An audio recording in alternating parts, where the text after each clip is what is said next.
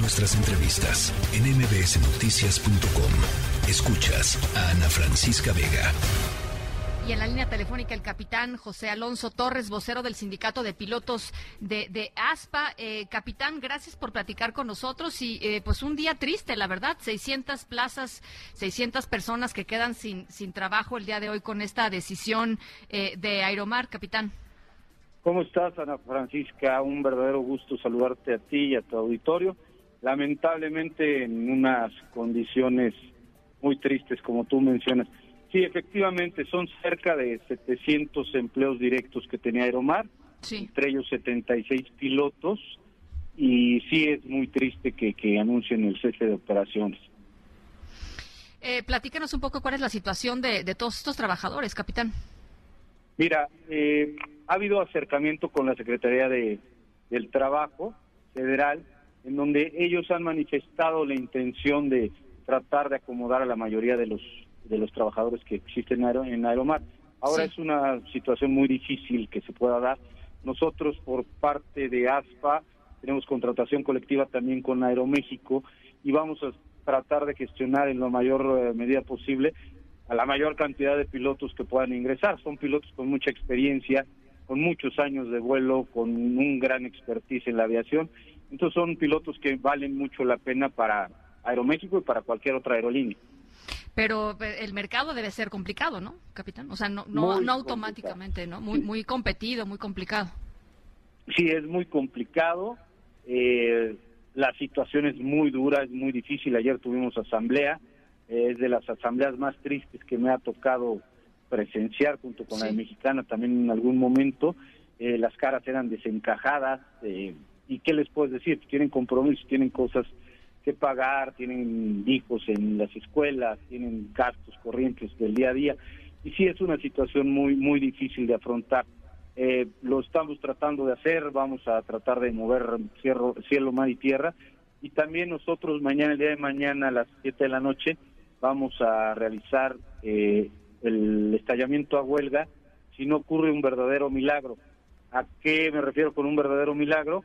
Pues que el gobierno federal que dice que es muy del lado de los trabajadores y del pueblo, pues que tome cartas en el asunto y que permita que Aeromar continúe con, con la operación, o bien que la pueda utilizar como ya eh, como la marca, la nueva mexicana, tienen, Aeromar tiene absolutamente todo para desarrollar una buena aerolínea en materia civil, tiene pilotos, tiene sobrecargos, tiene mecánicos, gente que sabe que sabe cómo administrar o bueno, cómo desarrollar o operar una aerolínea. Obviamente tendría que tener una administración totalmente diferente porque la administración de Aeromar fue un total fracaso. No, pues un desastre, ¿no? no pagó mucho.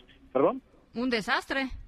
Un verdadero desastre. Bueno, se quedó hasta con los TUAS, con el fondo de ahorro de los trabajadores, que bien tú sabes, ellos ponen una parte, la empresa pone otra parte, a final de cuentas, eh, o sea, ni la parte que ahorraron los trabajadores se las dieron. Eh, eh, con el SAT, con el aeropuerto internacional, y la, cosa aquí, nosotros no pedimos que, intervengan a favor del empresario. El empresario tiene que pagar lo que debe y tiene que dar cuentas y se le tiene que juzgar pero sí que vean el lado humano y el lado de los trabajadores que existen en México, ¿no?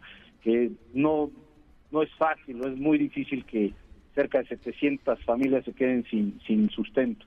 Sí. Ahora, eh, eh, entonces, los trabajadores, eh, hay, digamos, hay una posibilidad, no sé qué tan grande o, qué tan pequeña sea, pero habría una posibilidad de que esos trabajadores pudieran ser recontratados para esta nueva línea aérea adquirida por el gobierno mexicano. Ahí está esa posibilidad, quizá. Pues nosotros la hemos ofrecido, lo ofrecimos a la Francisca en algún momento, hace algunos meses, dijimos que si quería desarrollar una, una empresa sería buena que, que tomara Aeromar, que tienen, se habla en el mundo que es de lo más difícil de administrar una empresa aérea, tienen muchos altibajos, entonces ellos saben cómo operarla.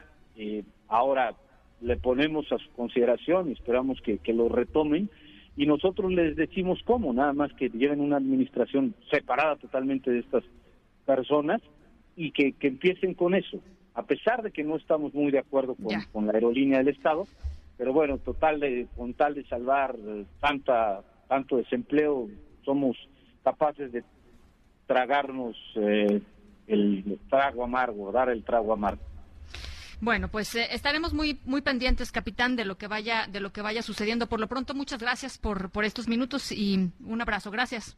No, gracias a ti, Ana Francisca, y estamos para servirte. Que tengas un excelente día. Igualmente, rápidamente nada más decirles, los pasajeros, la gente que tenía boletos, ¿no? Para eh, volar por, por Aeromar, eh, se van a repartir, digamos, las rutas entre Aeroméxico y Volaris. Volaris va a dar un servicio gratuito, ya lo anunció a todos los pasajeros por el cese de operaciones de Aeromar, eh, eso por parte de Volares, y Aeroméxico dijo que no tan gratis. Aeroméxico dijo que solo van, te van a pagar el TUA, los, los pasajeros que ya habían comprado su boleto, es decir, van a terminar pagando dos túas, ¿no?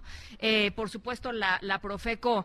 Eh, tiene toda la eh, toda la eh, pues el protocolo digamos que se tiene que cumplir para que eh, los pasajeros afectados por esta esta cancelación puedan de alguna manera pues, ser ser reencausados en términos de los vuelos que puedan que puedan tomar o que se les pueda reembolsar su dinero así es que la em, recomendación es, por supuesto, que se acerquen a la Profeco. La tercera de MBS Noticias.